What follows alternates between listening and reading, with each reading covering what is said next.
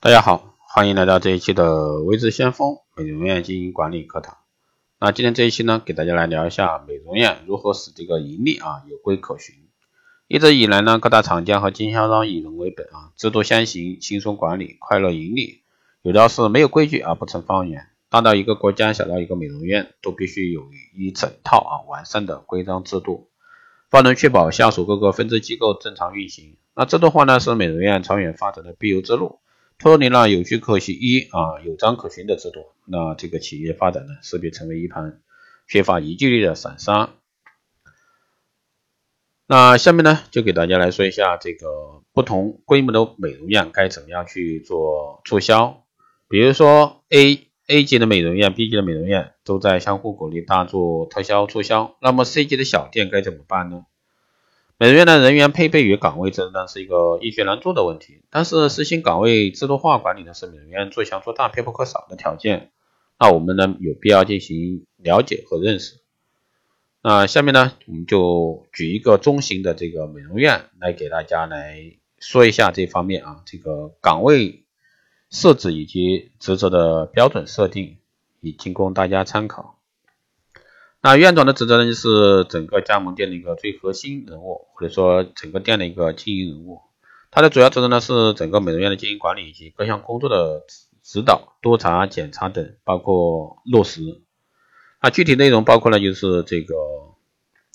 解释呢这个美容院啊这个经营管理理念以及服务意识，培育店员的一个经营精神，合理使用各类人才，分析顾客的一个意见啊，解释服务目标以及标准。与同事呢共同制定改善服务的方法，以身作则执行这个服务的承诺。定期呢了解这个客源拓展情况和市场竞争的动态，并分析形势，拿出对策。第四呢是订立公正、合理、有效的奖罚制度，协调店员之间的关系，维持维持这个良好的纪律。第五呢是督导日常工作，保证美容院各环节的一个正常运营和高质量的一个服务。第六呢是选择优质的产品为顾客服务，确保呢产品效果良好、质量稳定、物有所值。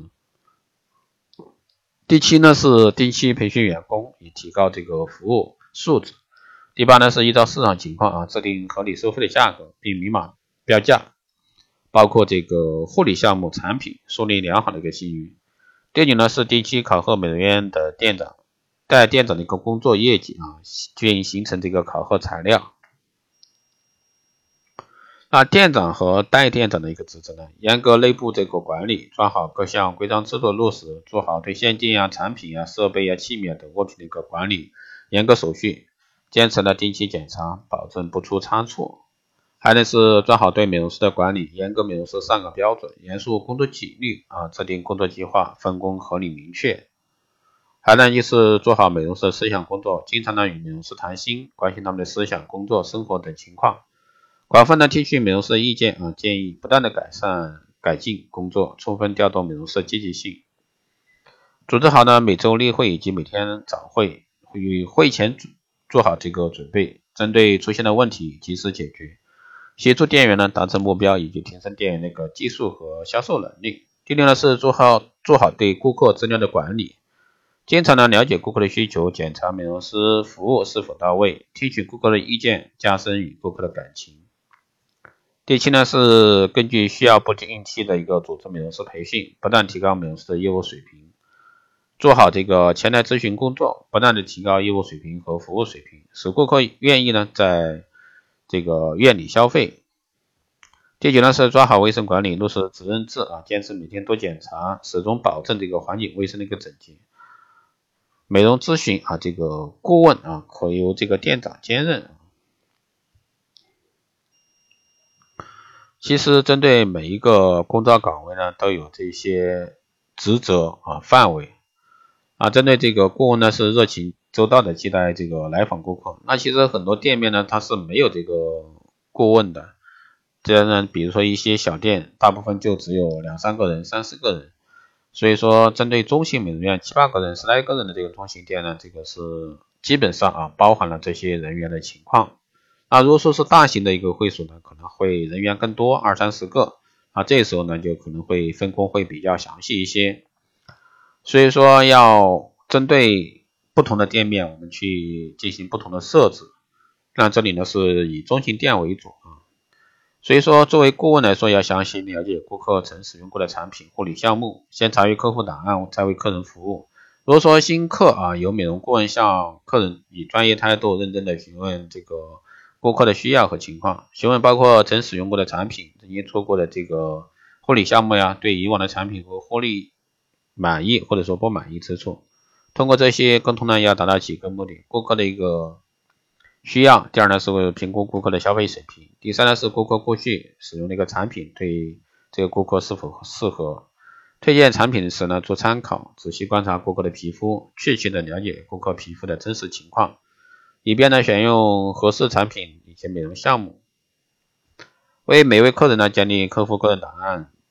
交上述啊这个询问过的一个资料以及客人的护理项目。购买产品详细记录，